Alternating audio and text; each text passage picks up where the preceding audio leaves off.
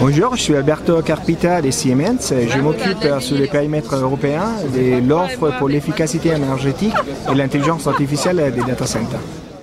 Le, projet TZ Data Center, euh, c'est un projet où on porte une solution euh, d'intelligence artificielle qui s'occupe d'optimiser la performance énergétique, la maintenance, la fiabilité du système de refroidissement du data center. L'intelligence artificielle permet d'aller beaucoup plus loin au niveau du contrôle du système de refroidissement, d'avoir euh, une euh, liaison très précise entre la température des racks et des baies informatiques avec le contrôle des armoires de climatisation par exemple.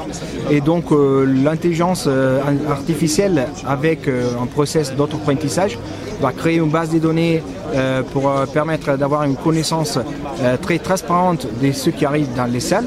Et donc ça permet, au-delà d'avoir un contrôle en temps réel, aussi de montrer en pleine transparence ce qui arrive dans les salles. Donc ça permet vraiment d'avoir des bénéfices au niveau des performances énergétiques, des coûts de maintenance et aussi au niveau de la fiabilité.